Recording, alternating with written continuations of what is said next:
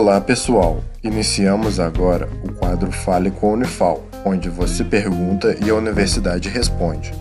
Fique agora com a pergunta de um de nossos ouvintes.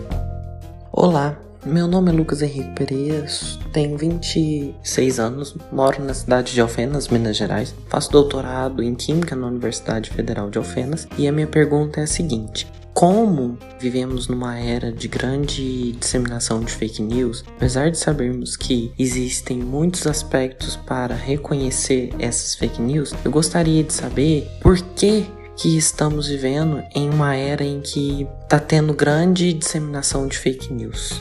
Seguimos então a resposta. Olá, sou Elias Gomes, professor de Sociologia da Unifal MG. Respondendo à questão, é importante saber que notícias falsas sempre existiram em guerras, conflitos e em outras situações.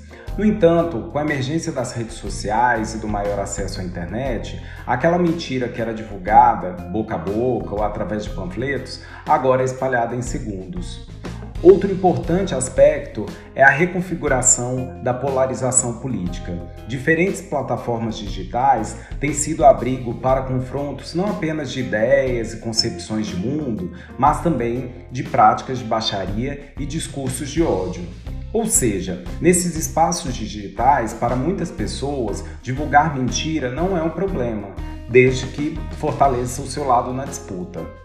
A pessoa não se importa com a verdade, desde que a notícia confirme os seus interesses e as suas crenças. Isso precisa ser levado a sério, com a aprovação de legislações que garantam a liberdade de expressão de todas as pessoas e a responsabilização de quem produz e propaga fake news. Pois compartilhar mentiras conscientemente não é liberdade de expressão, mas um verdadeiro ataque à democracia e ao convívio coletivo.